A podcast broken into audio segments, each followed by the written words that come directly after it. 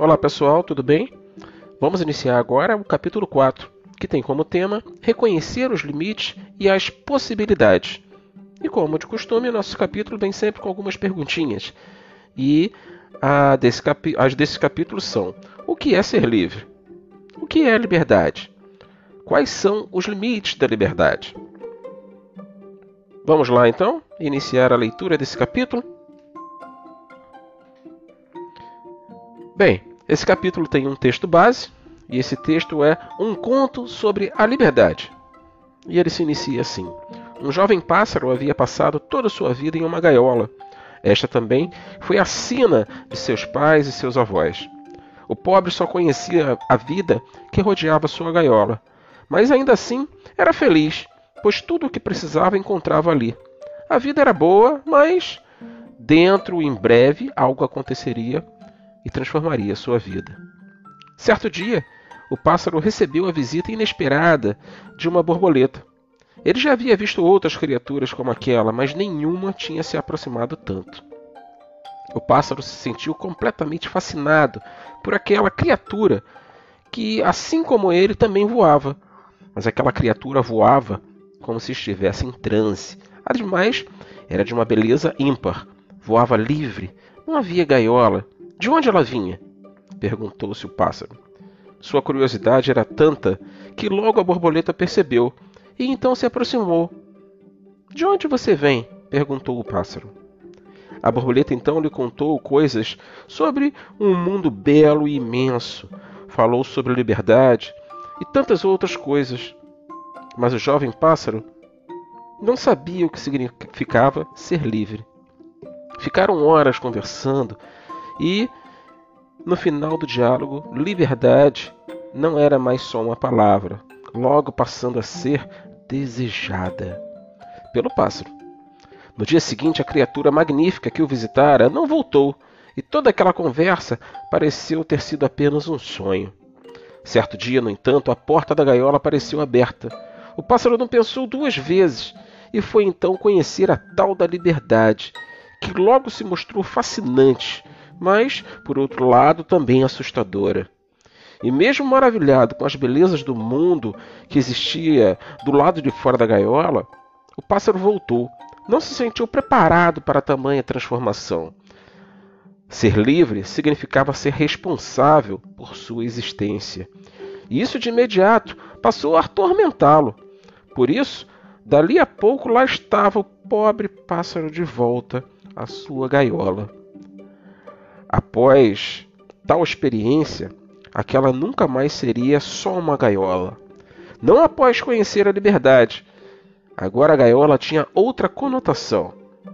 O pobre pássaro fez a terrível descoberta de que só se reconhece em uma prisão quando já se esteve fora dela.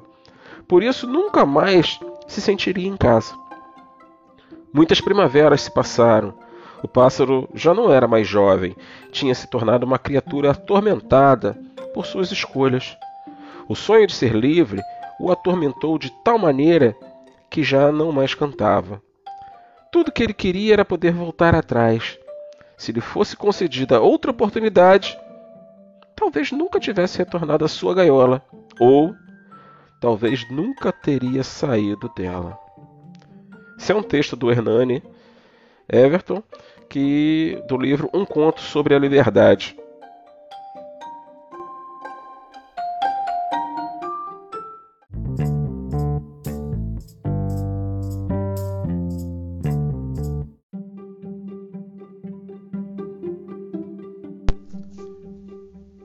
Bem, seguindo do texto, nós temos aí já três exercícios na nossa apostila para fazer né, questões 1, 2 e 3, que a gente já pode fazer aí no caderninho.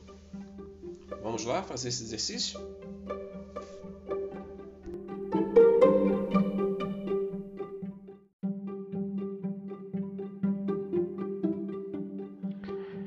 Então, agora com os exercícios já da página 16 prontos, vamos iniciar aí a página 17, que temos aí mais alguns textinhos. E como de costume, temos uma problematização. E o que, que essa problematização aí vem nos mostrar? Ela vem nos mostrar exatamente a questão do que é esse, teoricamente, como um filósofo falava, né, esse fardo de ser livre. Que é ser livre? Desde o Jean-Paul Sartre até o próprio Aristóteles, que acreditava né, nas suas explicações que o homem por si só tinha como objetivo maior da sua vida não só a busca pela felicidade, né, mas a questão dessa liberdade com um viés ético, que uma coisa vai estar sempre junto à outra. Então, ser livre é ter respeito pelo próximo, saber que a sua liberdade se limita ao respeito pela liberdade de outra pessoa. Vocês não já ouviram algumas vezes os pais de vocês, ou até algum professor falar que o seu direito acaba onde o do outro começa? Então, esse tipo de respeito à liberdade é para que você viva bem, se viva com paz, que você viva com amor, seja fraterno. A liberdade oferece uma sensação de leveza e bem-estar como o livro diz. Pensa-se assim porque talvez ela traduza em um só termo a vontade individual de poder querer e de poder fazer. Vocês já imaginaram? Ou melhor, todos nós passamos por isso em alguns momentos de querer algo, mas não pode fazer. De você querer executar aquilo ali, mas não está no horário, não tem como, você não tem dinheiro, você não consegue executar. Então, esse desejo imediato de ser livre é característico do ser humano. Certo? De fazer o que ele quiser, de ir aonde ele desejar. Mas a gente ainda se pergunta: o que vem a ser essa liberdade? Quantos de vocês, às vezes, quando estão assim, insatisfeitos com o posicionamento do pai ou da mãe, falam assim: ah, quando eu fizer 18 anos eu vou fazer o que eu quiser. Quando eu puder, eu vou ter o meu carro e vou aonde eu quiser. Então, você está o tempo inteiro almejando o quê? Essa liberdade. Pode ser no momento de fúria. Mas todos nós, em todos os momentos, como diria o Agostinho de Hipona, né, o Santo Agostinho, temos essa liberdade, temos esse livre-arbítrio. Mas como vamos trabalhar esse livre-arbítrio é a questão. A liberdade encanta por sua proposta de repensar a própria vida e a relação com o mundo. Eu vou ler um trecho para vocês de um poema do Mário Quintana, que expressa uma noção de liberdade. E ele diz: liberdade é não ter medo, mas sim ter respeito. Respeito esse que podemos compartilhar com o mundo. Para o poeta, a liberdade não está apenas em uma dimensão individual, como muitas vezes o ser humano é levado a pensar, mas sim intimamente relacionada com a capacidade de compreender o mundo e de se relacionar com outras pessoas. A liberdade é uma necessidade do homem, é parte da condição humana e por isso ela tem a capacidade de mantê-la em suas relações interpessoais para assim alcançar o que deseja. Então, essa plenitude, até a busca pela felicidade, ela tem a liberdade dentro dela. Ser livre é isso, é você poder escolher o que você quiser de forma a qual não prejudique a liberdade do outro, inclusive.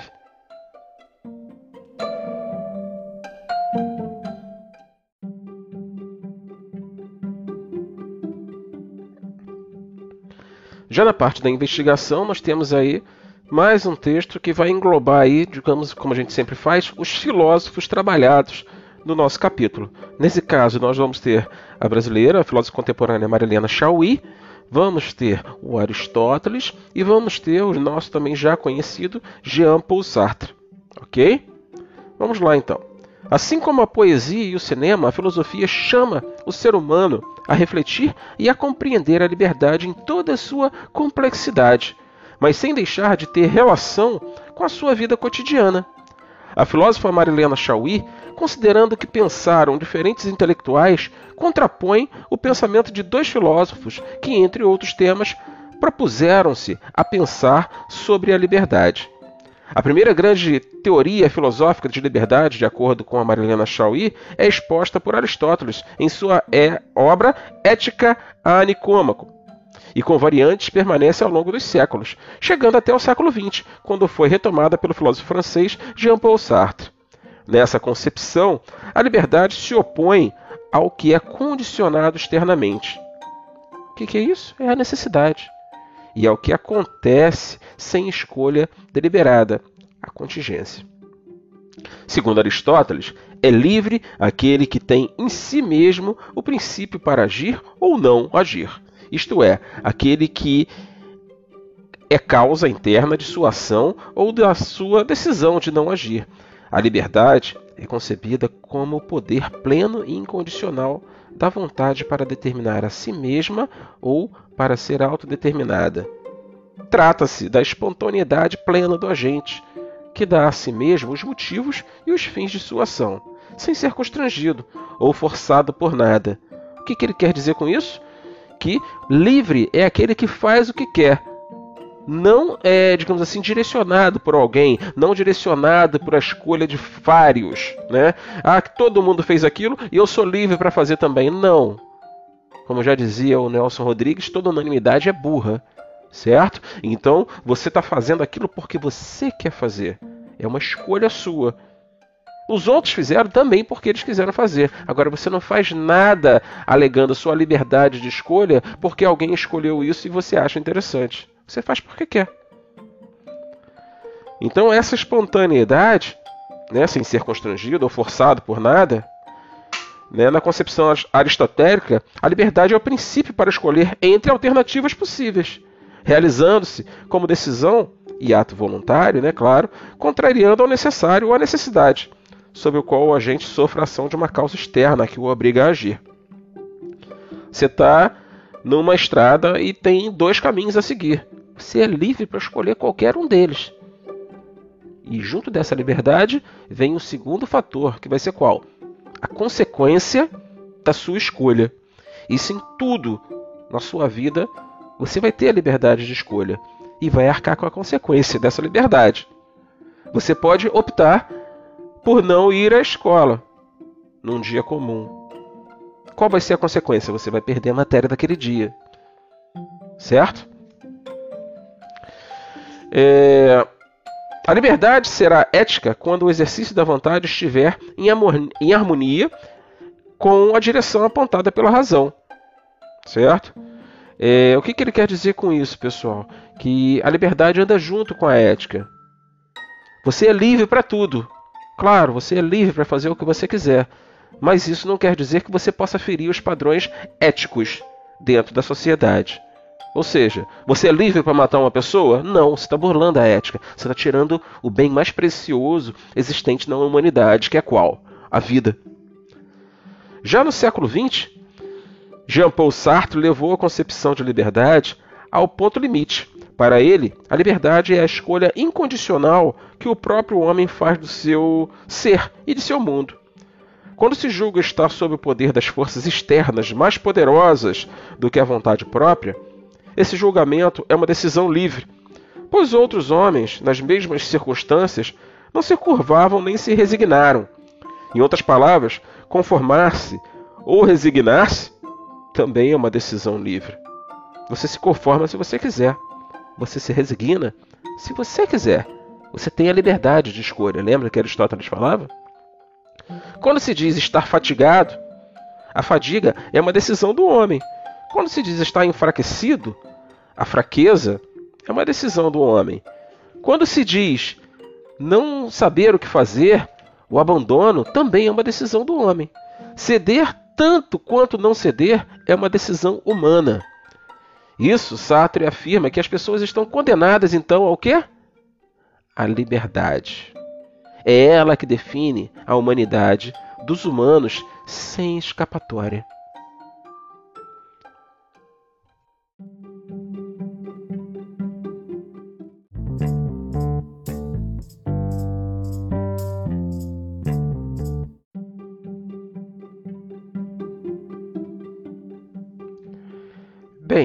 Finalizando o nosso capítulo então, pessoal, nós temos aí na página 18 algumas questõezinhas para fazer. E eu vou falar só a respeito da primeira questão, tá? As outras eu vou querer que vocês façam livremente, digamos assim. E essa primeira questão eu acho ela importante porque ela toca numa situação que já ocorreu em nosso país, que foi a ditadura militar. Então tem uma charge lá que tem um, um moço, né, um senhor, segurando a boca de uma outra pessoa está lá. O que você está fazendo? E o outro explica, né? Estou te ensinando sobre liberdade de expressão, ou seja, a possibilidade de cada um falar aquilo que ele quer. Isso é possível num país democrático. Durante a ditadura praticada no Brasil, dos anos de 64 a 85, não existia liberdade de expressão, existia censura. A charge simboliza essa censura, né? um direito civil básico conferido a todo cidadão. Enquanto direito civil, a liberdade de expressão é um valor que permite que pessoas e grupos possam externar suas opiniões, opções políticas, ideológicas, seus credos religiosos e projetos né, étnicos e sociais. Tais valores simbolizam uma das maiores conquistas das sociedades modernas e foram resultado de longos anos de luta. No Brasil, por exemplo, entre 64 e 79, diversas instituições e pessoas não puderam expressar suas opiniões abertamente. E durante esse tempo, um regime autoritário monitorou e censurou a imprensa e não permitiu que discursos de oposição ao regime ganhassem força. Aquelas pessoas que ousaram manifestar-se, né, suas opiniões foram perseguidas e, em alguns casos, presas. Somente com o fim desse regime, os grupos da sociedade brasileira puderam usufruir de liberdade de pensamento e de expressão e conquistaram o direito de tratamento justo por parte do Estado brasileiro. É isso, pessoal. Eu espero que vocês tenham gostado dessa nossa experiência através desse novo canal e nos encontramos no nosso próximo capítulo. Um abraço, fiquem bem.